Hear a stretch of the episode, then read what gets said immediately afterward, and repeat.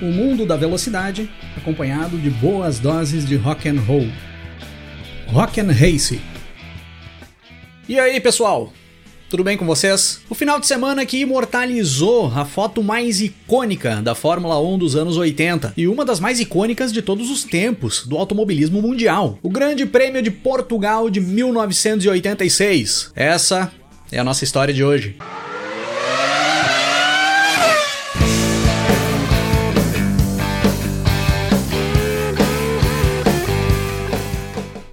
O Grande Prêmio de Portugal de 86 era a 14ª etapa do Campeonato Mundial de Fórmula 1 daquele ano, com data marcada para o dia 21 de setembro de 1986, no Autódromo de Estoril. Nessa reta final de campeonato, ali em 86, quatro pilotos ainda tinham chances de buscar o título mundial. O inglês Nigel Mansell da Williams era o líder da tabela, com 61 pontos. Logo atrás do Mansell vinha o seu companheiro de equipe, o brasileiro Nelson Piquet, com 56 pontos conquistados.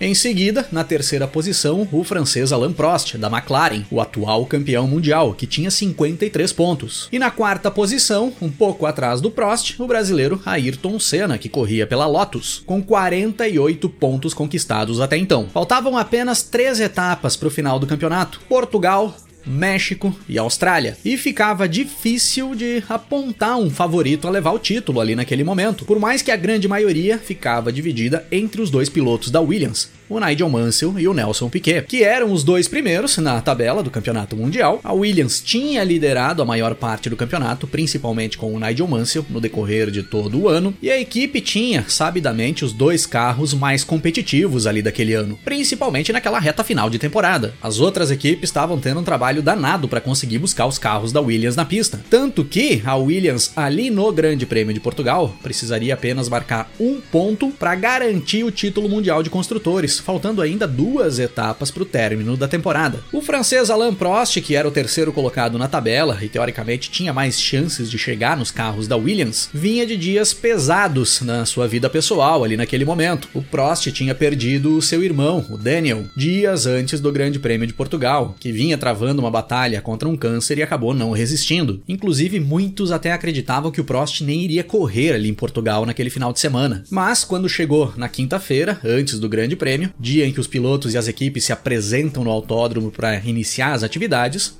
o Prost estava lá e iria correr. No primeiro treino classificatório, ali em Estoril, na sexta-feira, o Mansell foi o mais rápido e muitos apostavam já em uma pole position da Williams ali para o Grande Prêmio de Portugal. Só que no sábado, o Senna com a Lotus aniquilou com qualquer outro tempo que alguém tentasse marcar. O brasileiro garantiu ali a 14 pole position da sua carreira, menos de um ano e meio após ter conquistado a primeira, que foi exatamente em Estoril, 1985. E o Senna botou 8 décimos de segundo segundos de vantagem em cima do Mansell, que foi o segundo colocado. E esse tempo do Senna despertou a ira do Patrick Head, o engenheiro-chefe da Williams, que já vinha reclamando no decorrer de todo o ano de 1986 do comportamento do carro da Lotus nos treinos classificatórios. Segundo o Patrick Head, a quantidade de faíscas que saltavam debaixo da Lotus e a forma com que essas faíscas saltavam debaixo da Lotus dava a nítida impressão de que a Lotus estava usando efeito solo no carro, que tinha sido banido da Fórmula 1 desde a temporada de 1983. Só que nada foi encontrado de irregular nos carros da Lotus nas inspeções feitas pela FIA ainda no decorrer do ano, ainda antes do Grande Prêmio de Portugal. E o Patrick Head seguia reclamando mesmo assim. Mas com reclamação ou sem reclamação não teve jeito. Foi Senna pole position com Nigel Mansell na segunda posição. Abrindo a segunda fila, nós tínhamos o Alain Prost em terceiro e o austríaco Gerhard Berger da Benetton na quarta posição. O Nelson Piquet ficou apenas em sexto, logo atrás do outro carro da Benetton com o italiano Theo Fabi. Só que uma das partes mais importantes da história desse Grande Prêmio de Portugal de 1986 foi escrita fora da pista, literalmente, com os pilotos fora dos carros, sem qualquer duelo e sem qualquer disputa ali naquele momento. O nosso já conhecido Bernie Eccleston, que era chefe da equipe Brava, mas vinha deixando esse cargo para assumir de vez a Fórmula 1, reuniu durante o evento, ali no final de semana, os quatro maiores nomes da temporada e colocou à disposição dos fotógrafos para fazer uma ação de marketing em prol da categoria. E estavam lá na formação Ayrton Senna ao lado do francês Alain Prost, com Nigel Mansell e Nelson Piquet, os quatro juntos sentados no muro de Estoril. Um grupo de aproximadamente 10 fotógrafos fizeram essas fotos que acabaram rodando o mundo a partir dali e tornando-se um dos símbolos da Fórmula 1, imortalizando uma das cenas mais icônicas do automobilismo mundial, o que muitos denominam os quatro grandes dos anos 80, ou os quatro grandes da era de ouro da Fórmula 1. E se formos analisar, ali na época, naquele momento, nem eram tantas conquistas assim ali naquela foto. Eram três títulos mundiais, ali dentre os quatro pilotos, sendo dois do Nelson Piquet e um do Alain Prost, e 51 vitórias, somadas entre todos que estavam ali, em um número absurdo, considerando que eram quatro grandes pilotos. Mas com certeza, o Bernie Eccleston, que organizou essa foto, sabia muito bem o que esses caras ainda poderiam fazer para a Fórmula 1 e o quanto eles poderiam impulsionar a categoria no mundo todo. O cara era chato, mas não dá para negar que tinha visão. E aí, com essa cena imortalizada, o que poderiam nos entregar os quatro grandes da Fórmula 1 dos anos 80? Ou os quatro grandes da era de ouro da Fórmula 1? Ali no Grande Prêmio de Portugal de 1986. Isso nós descobriríamos a partir do momento em que era dada a largada para 70 voltas do Grande Prêmio de Portugal. O Mansell, que larga na segunda posição, larga muito bem e toma a ponta do Senna. O Senna acaba ficando na segunda posição. O Piquet também larga bem e pula para quarto, enquanto o Prost acaba caindo para quinto. Ainda na primeira volta, o Senna tenta ir para cima do Mansell, mas não consegue chegar para fazer a ultrapassagem. Na primeira passagem pela linha de chegada, nós tínhamos o Mansell em primeiro, com o Senna em segundo, o Berger em terceiro, o Piquet em quarto, o Prost em quinto e o Theo Fabi em sexto, sendo que o Mansell e o Senna iam conseguindo abrir uma certa distância em relação ao Berger, que ia segurando o Piquet e aquela galera ali mais para trás. Só que a partir da terceira volta o Senna já não conseguia mais acompanhar o Mansell. O inglês ia impondo um ritmo muito forte nesse início de prova. O Senna ia ficando um pouco mais para trás e ainda mais atrás do Senna nós tínhamos o Berger, o Piquet e o Prost brigando pela terceira posição. Passando da volta 5 de corrida, seguia tudo igual. Mansell, Senna, Berger, Piquet, Prost Prost e Fabi. Só que chegando na volta 10, o Piquet faz uma bela manobra para cima do Berger, no miolo do circuito, onde não era ponto de ultrapassagem, e pula para a terceira posição, deixando o austríaco para trás. A partir daí, o Berger dá uma boa caída de desempenho, passa a render bem menos na pista com a Benetton e perde algumas posições. Com isso, os seis primeiros passam a ser Mansell, Senna, Piquet, Prost, o finlandês Keck Rosberg, companheiro do Prost na McLaren, na quinta posição, e o Berger em sexto. O Mansell líder, com 4 segundos de vantagem para o Senna, que tinha 8 segundos de vantagem para o Piquet. E aí nós até temos uma certa briga entre os dois carros da McLaren, o Prost e o Rosberg, pela quarta posição da prova. E o Rosberg correndo com uma McLaren branca e amarela, diferente da pintura branca e vermelha, padrão das McLarens ali daqueles anos. Isso por uma ação de marketing da Marlboro, o patrocinador master da equipe. E essa McLaren branca e amarela foi outro detalhe importante que acabou ficando marcado na história desse Grande Prêmio de Portugal. Chegando nas 20 voltas de corrida, o Mansell seguia abrindo em relação ao Senna, e o Piquet começava a tomar pressão do Prost. O francês ia tirando bastante a diferença que o Piquet tinha conseguido abrir para ele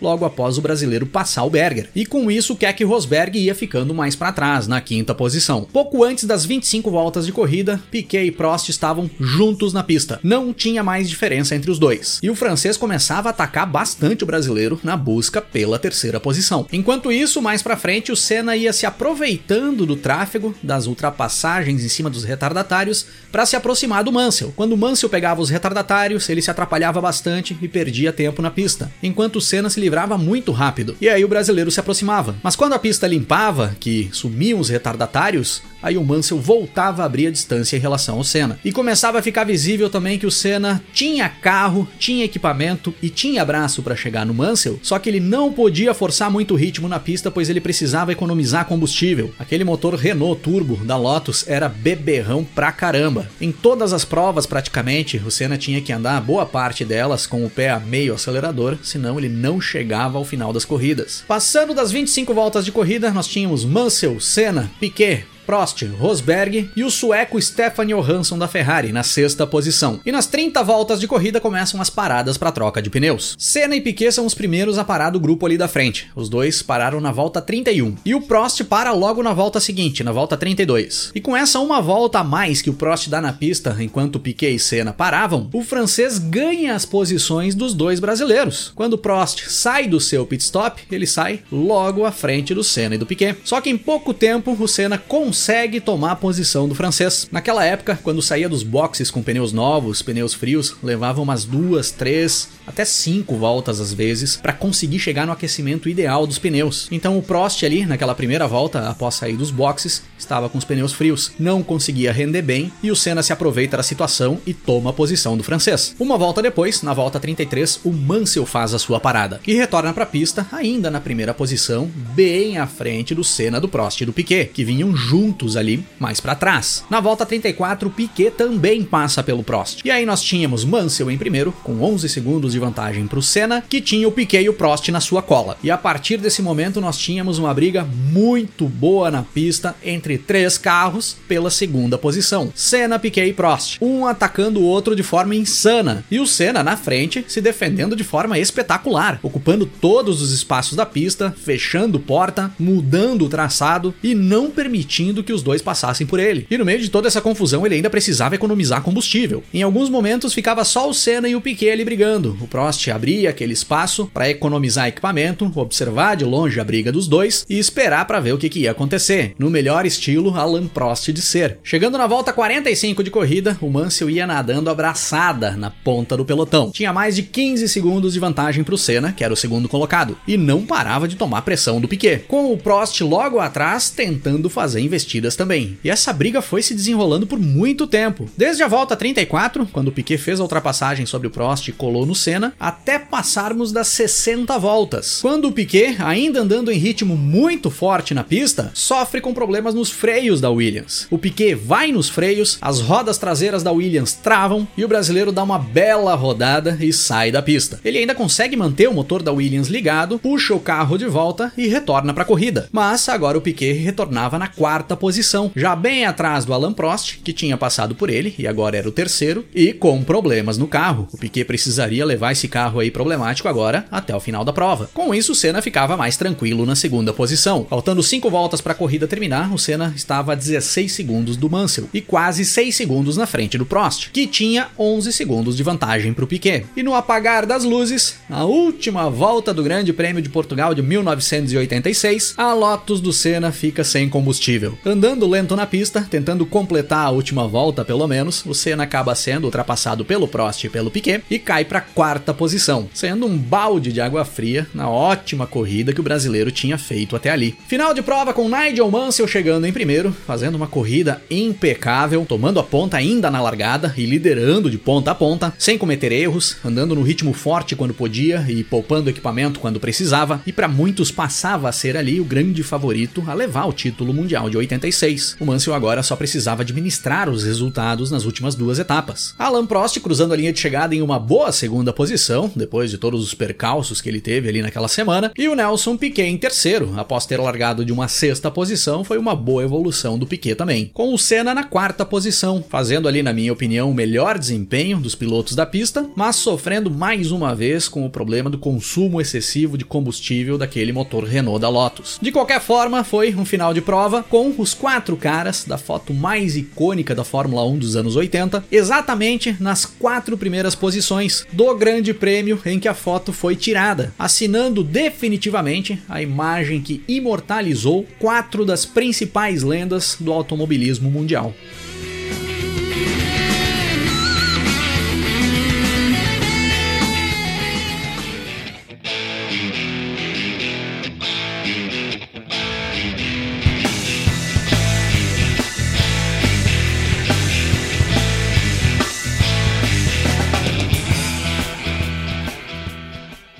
Semana passada eu fiz uma live no canal, no Rock and Race, uh, falando sobre porpoising, os efeitos do porpoising, o que é o porpoising, quais são as possíveis soluções de um dos principais problemas aí da temporada 2022, com participação especial da Carol Polita, A Carol Polita, para quem não conhece, é engenheira mecânica e produtora de conteúdo sobre automobilismo, sobre Fórmula 1 no Twitter e no Instagram. Quem não conhece ainda, eu recomendo que acesse aí o Twitter e o Instagram, procure lá Carol Polita com dois T's e passem a seguir a Carol que produz um conteúdo muito bom, muito bacana, de muita qualidade.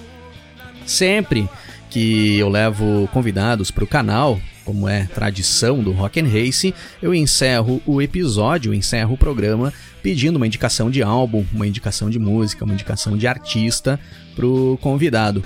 No caso da Carol Polita, que curte um rock and roll aí também, como a gente, a Carol indicou uh, o álbum London Calling do The Clash, álbum lançado em 1979, o terceiro álbum de estúdio da banda britânica. E a Carol não indicou só o álbum, ela indicou também uma música, uma música que ela gosta muito desse álbum aí, que é a Lost in the Supermarket. Então, pra gente encerrar o episódio de hoje aqui do nosso podcast, nós vamos rodar aqui Lost in the Supermarket, do pessoal do The Clash. Indicação aí da Carol Polita. Se liguem aí no som, galera.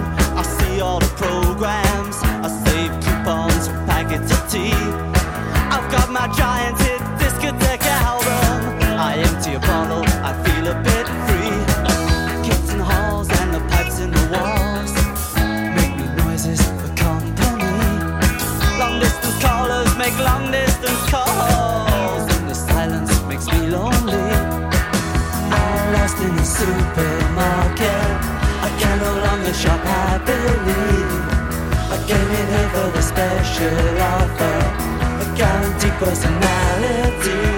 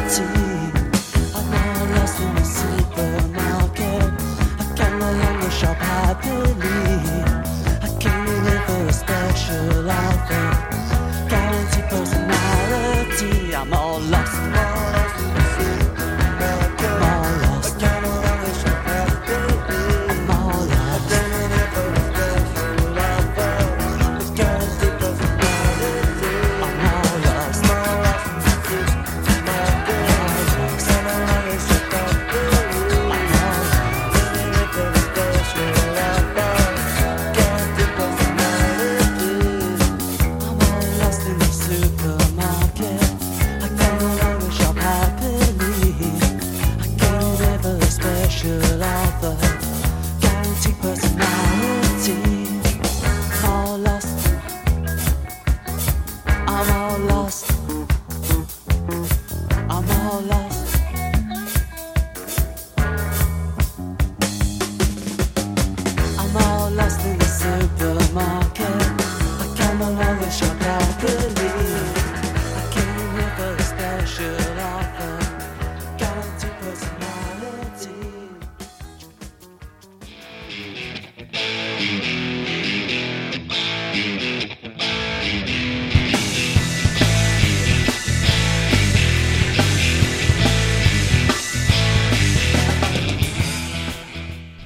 Hoje é isso aí, pessoal.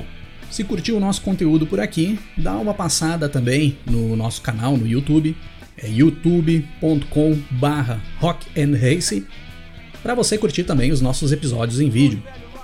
E para me seguir nas redes sociais, é só procurar aí no Twitter ou Instagram, Cris8Silvestre, que eu tô por lá também. Valeu pela parceria e pela audiência. Um grande abraço para todo mundo. Até mais começo a ouvir acordes, escalas.